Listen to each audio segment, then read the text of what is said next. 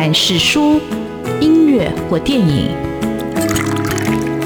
不管是茶、咖啡或酒，也不管是艺文的空间或餐饮的场域，文化无所不在。台湾新风景，让我们重新发现生活里的文化。文化就是我们的生活。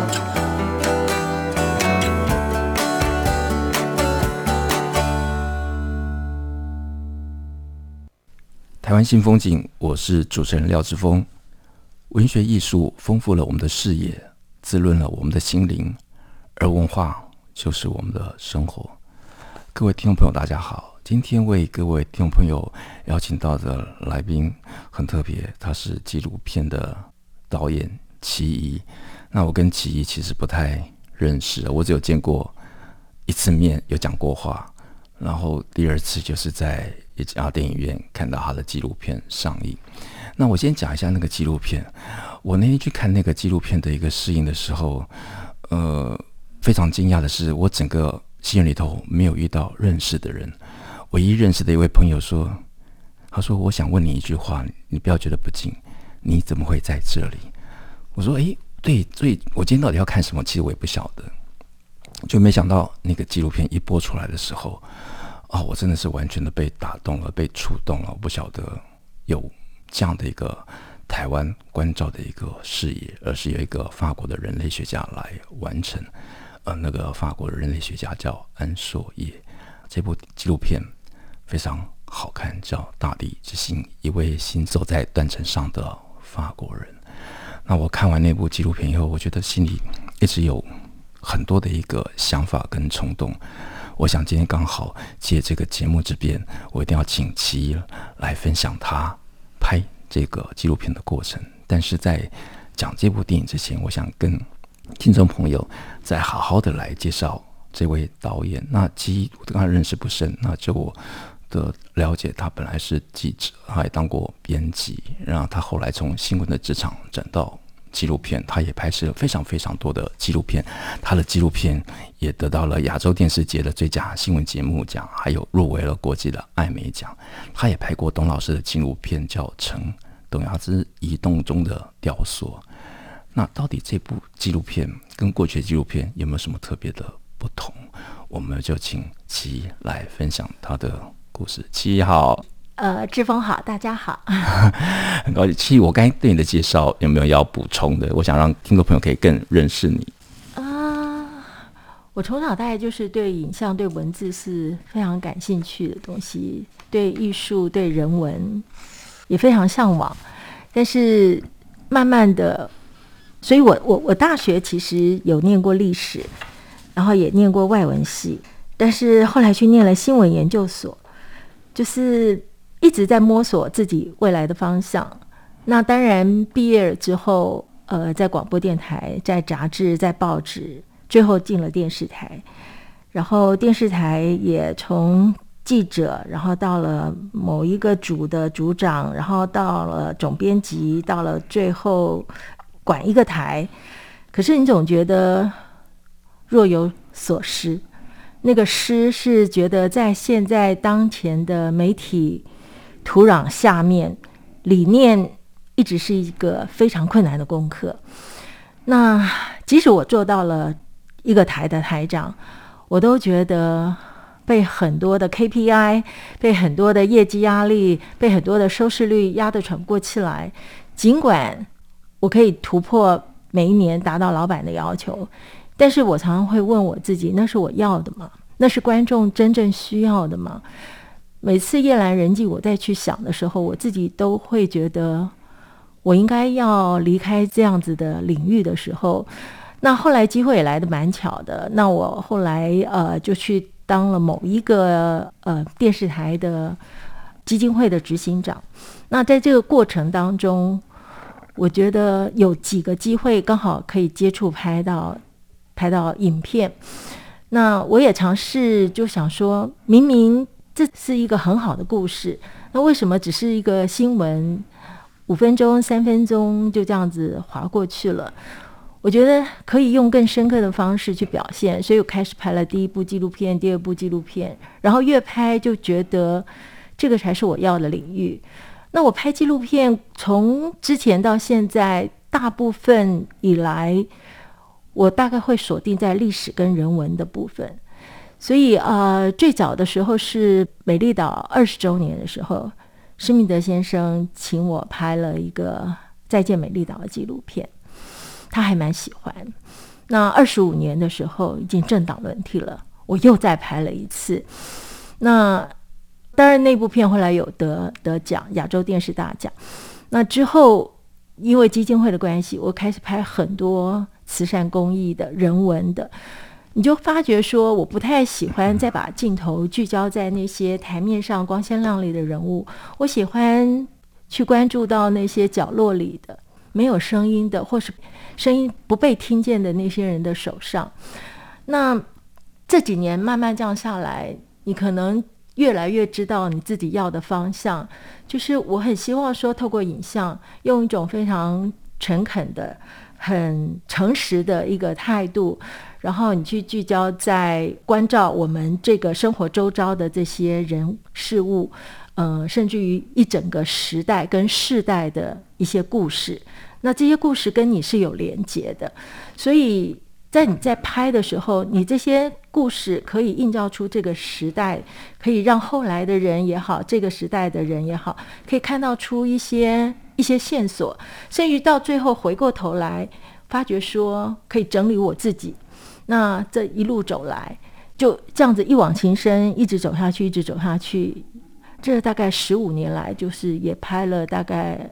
二三十部纪录片吧，大概。好，如果十五年来拍了二三十部纪录片，表示一年要拍一两部的纪录片，所以这个工作量其实是还蛮大的。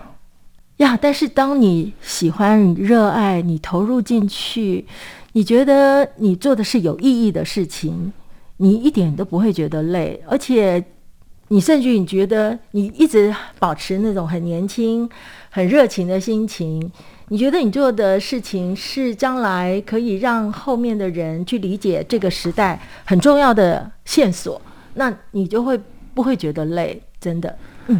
其实我很好奇哦，当你从一个平面的一个文字的一个工作者啊，编辑也好，记者也好，你第一次接触到这个摄影机的那种感觉，那种影像的那种触动是什么？我很好奇，因为我想影像其实有一种很难说的一种魅力。我要先说，那个很重要的是一个 teamwork。teamwork 是当我今天拿了一支笔的时候，我可以自己做主，我要怎么写？当我今天是一个 video 的影像的东西的时候，你就会发觉很多东西不是你能够操控的。你今天去采访一个人，你今天想要呈现，我记得我第一个题目，呃，开始做的第一个 video 的东西，是我从联合报系。跳槽到华视，那时候在华视新闻杂志，我给我自己的第一个题目是“富裕中的贫穷”。什么叫富裕中的贫穷？那时候台湾前眼角目，但是我看到很多富裕中贫穷的现象，比如说没有公德心，然后环境的，或者是美学的，或者是一些呃公共事务上面的。那我有跟我的摄影师讨论过。他是一个很资深的摄影师。前几天他还把他当年照片找出来，我就说他真的是我第一个启蒙的 partner。对，那我就丢给他一个功课，我就说，因为我不是那么懂，刚开始那么懂影像的东西，我请他告诉他我一些基本的想法，就请他自己带摄影机出去拍。他拍回来的时候，我非常 shock，因为这些东西非常的触动你。呃，很多东西能够用影像讲的，你觉得你多写一个字都是多余浪费，因为观众会有他自己的解读跟他的诠释，或者是他的体会。所以有时候我就发觉说，我原来已经写好我的脚本，我全部把它废除掉。我根据他的东西，我用最少的文字，然后让影像去说话。他的影像的张力就已经说了很多很多的东西，是我还没有办法用文字去诠释的。呀，所以那个震撼是很大。是用影像来说话。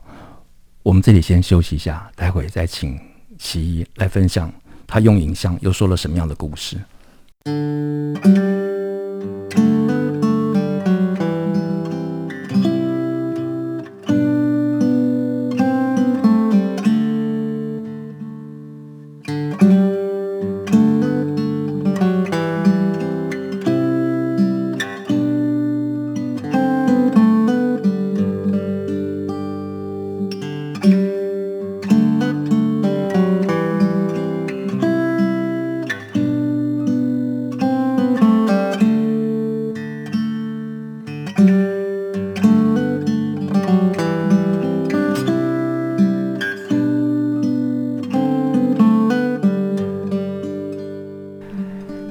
新风景现场为各位听众朋友邀请到的来宾是导演齐。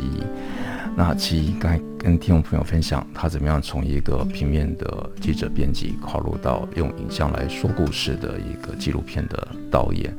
那听众朋友可以感觉到，他对这个土地、对生活带这种历史的意识，或者带着这种历史反照跟反思的一个意识，才可以。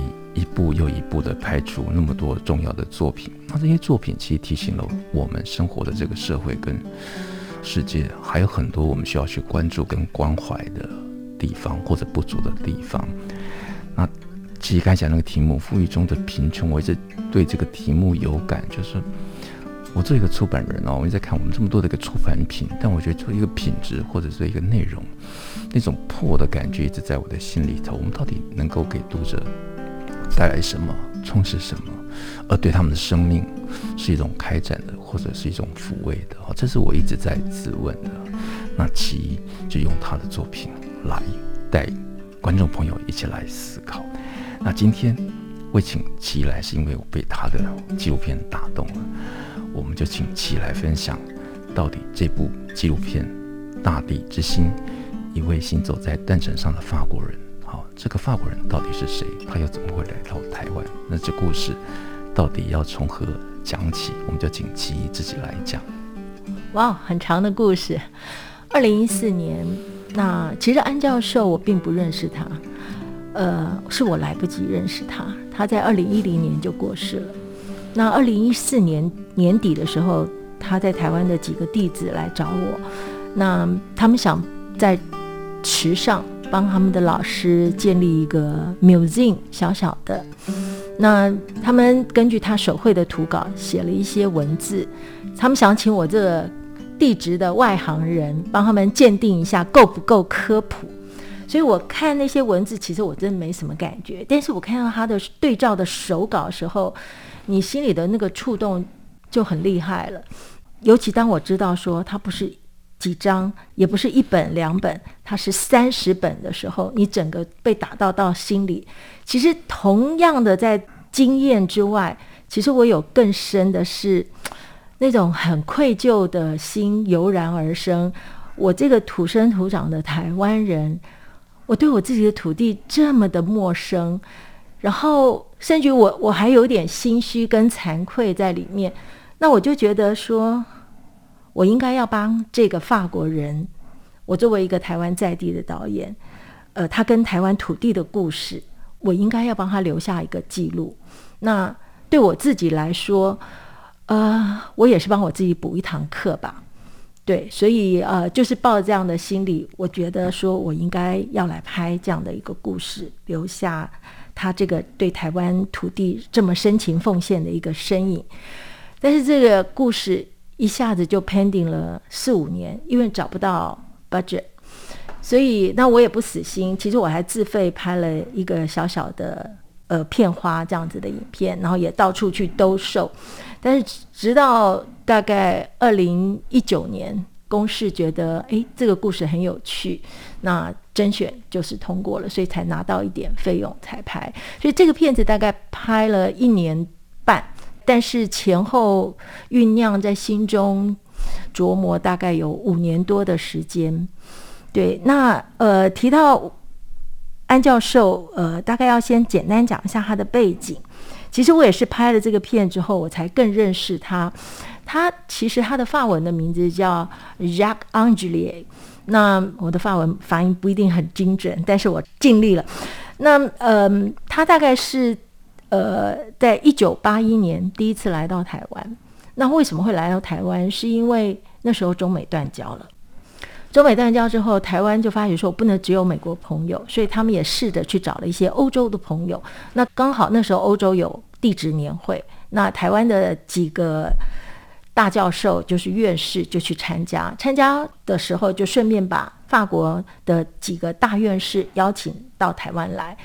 结果他们来了第一趟的时候，就觉得哇，这个地方的地质太精彩了，是宝石等级的，所以回去之后就说服他们的弟子，很年轻，那时候昂吉列他才三十出头，刚刚成为巴黎六大的呃地质的教授，尤其他专注的是构造地质，那他才从冰岛那边做了很多的研究，那冰岛是板块，就是呃扩张的一个地形。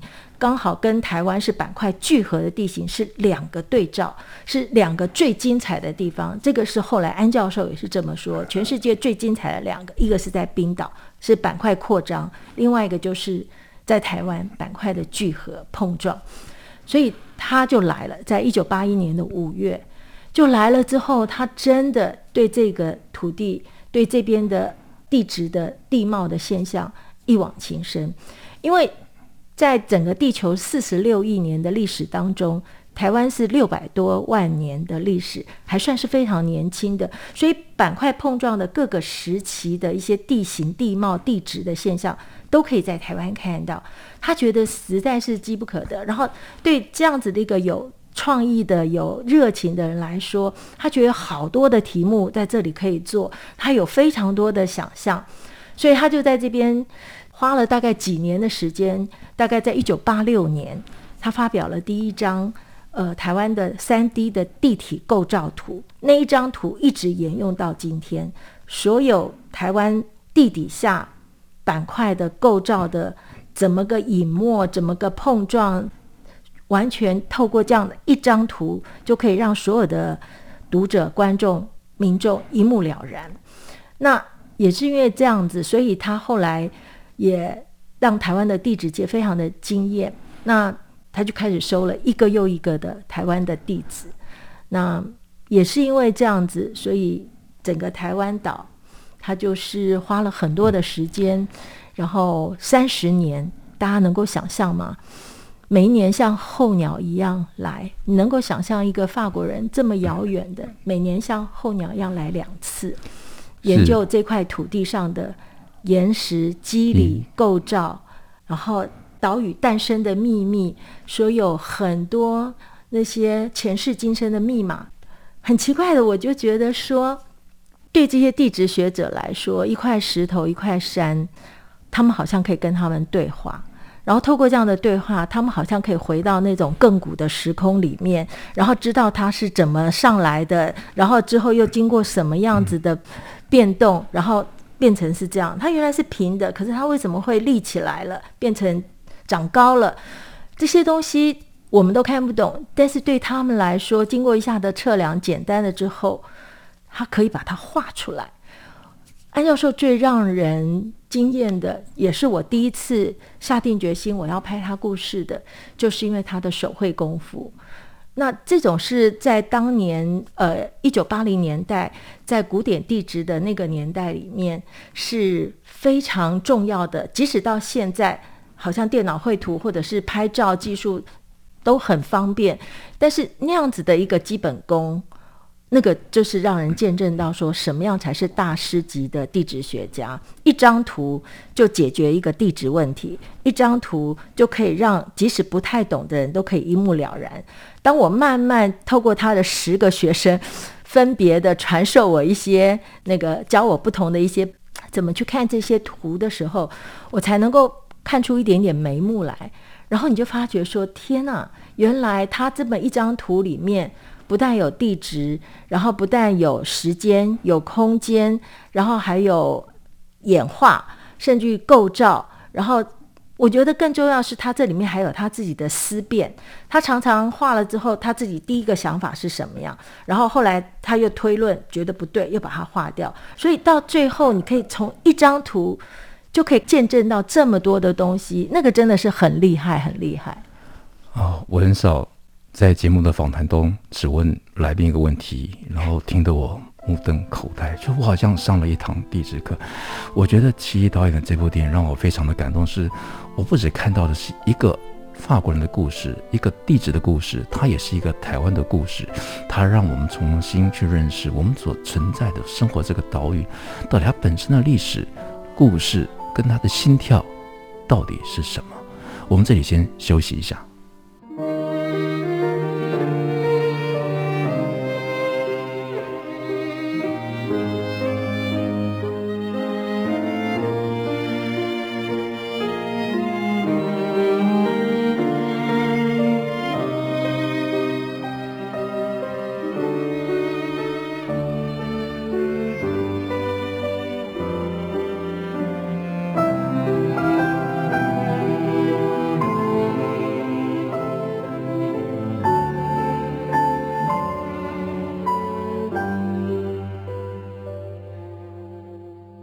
湾新风景现场为各位听众朋友邀请到的是导演齐一啊，齐一拍的这部《大地之心》，我看了真的非常的感动。我很少看纪录片，看到的时候，我觉得真的泛出了泪水来。我就想，一个法国人他来台湾，每年像候鸟一样的回来，来了三十几年，每年来都有一本笔记本，三十几本的笔记本，然后甚至他的老婆都会怀疑他说：“你是不是在台湾有女朋友？”但我觉得他是台湾的女朋友，其实就台湾的这个岛屿的故事。那安硕业教授他总是说，一支笔、一张纸就能做研究。所以当我看这个电影荧幕上出现他的那个测绘或者他的手绘。我想那个也不是一个学者，那根本就是一个艺术家。那艺术家其实他透过对人体也好，对这个环境、对整个构造也好，他透过他自己的眼球来分析，他抽出了那个他所观测对象的一个精神。我看那些手绘真的是看得非常非常的感动。那安硕叶教授自己本身的名字也很美丽啊。他说这个名字为什么叫安硕叶？他说就像春天来了。抽出美丽的叶子，这是为什么？我看完电影之后，我心里一直想说，一定要再请齐毅来讲一下这部电影。很多朋友应该不晓得这部电影，这部电影纪录片在公视上映放映过了。那如果有兴趣的朋友，可能在网络上还可以找得到。但是我们今天就请导演齐毅来说这个电影的故事啊。那齐毅跟听众朋友来分享一下，那这个拍摄的过程里头有哪些难忘的故事，或者它最困难的部分是什么？嗯，我可以再补充一下，就是我觉得安教授是一个虽然是科学家，但是他有艺术的情怀，所以他的每一张图其实是既科学又艺术，所以大家后来也都是称他为是地质艺术家。那更重要，他对于在地文化的那种尊重，比如说他有一个学生要钻井，但是台湾的乡下的地方就觉得那是破坏风水。所以要求说，那你要去问土地公博杯。那那学生说，我是科学家，我很反对这种事情。可是老师就告诉他说，这是你 part of 你论文的一部分了，你要去做这件事情。所以最后竟然就这样子很顺利的挖了井，因为博杯成功了，因为土地公也同意他做这件事。然后这也是相对于说，在更早之前，安教授第一次来台湾的时候，他就看到台湾的乡间。到处都有土地公小小的庙，他非常喜欢，而且非常好奇这些色彩缤纷的这些小小的建筑是什么东西。那在地人就告诉他，所以他每一次来台湾，每一个地方，他看到土地公的时候，虽然他是天主教徒，他都会跟土地公看一看，跟他讲讲话，希望他。祈求顺利，因为我们是研究土地的人，所以他一定每一次来都要跟土地公打一个招呼。我觉得这个是他作为一个科学家，但是他的人文的那个情怀跟包容是非常非常大的。就像刚刚你提到说。安硕叶这个名字，他第一趟一九八一年第一趟来台湾的时候，看到中文字，他就觉得这个你们的中文字好漂亮，那个结构一笔一画，他觉得就像建筑一样。然后他就说：“可不可以帮我取一个中文名字？”所以他才有了那个中文名字。他也自己一笔一画学写的中文名字，甚至于每一本他的野账本三十本里面的每一本，要开始第一页的时候，他一定很慎重的拿着他的笔，在封面上写下繁体的“台湾”两个字。那即使写的不是那么的标准，或者是那么的漂亮，但是你可以看到他的那个诚意。我觉得，甚至于写到最后，写的比许多台湾人写的都还要漂亮。那另外，我想再补充一个，就是说，他除了在科学上面的一个贡献之外，我觉得他带十个弟子之间的那个态度，跟传授的一个做学问的精神跟态度，我觉得那个是更让我动容的地方。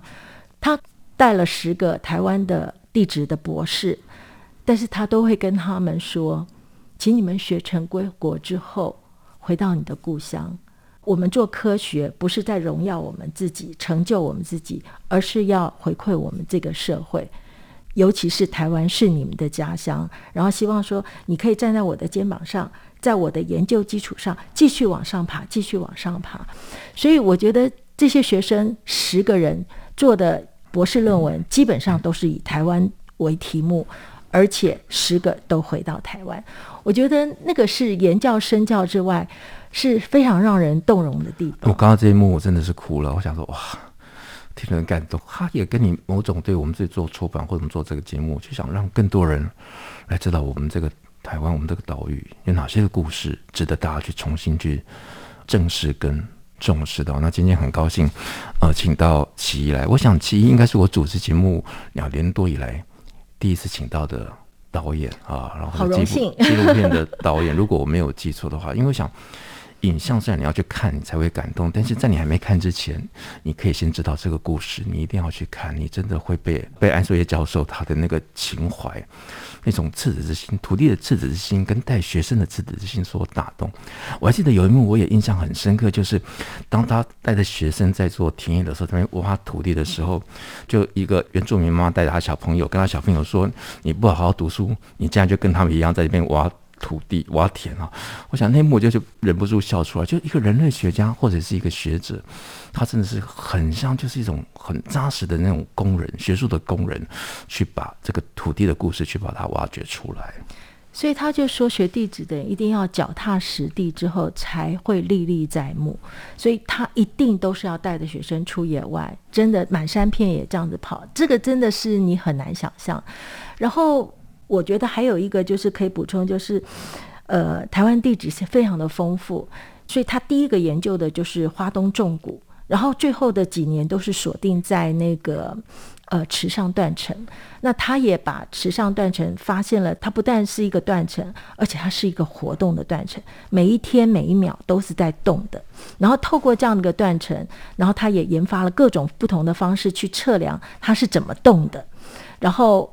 第一次到一九九八年那个机器架上去的时候，他惊呼：“他说，我摸到台湾的心脏了，它在动，它在跳，那个真的是非常非常的触动人。”哦，因为节目的关系，没办法让琦仪再讲更多精彩的故事。我想这个拍摄的记录的过程一定是很辛苦，因为他他做这题目的时候，安教授已经不在了，不能再去跟他请教。可是他就也是像土地这种田野的精神，去把他的故事慢慢的。再把它建构起来。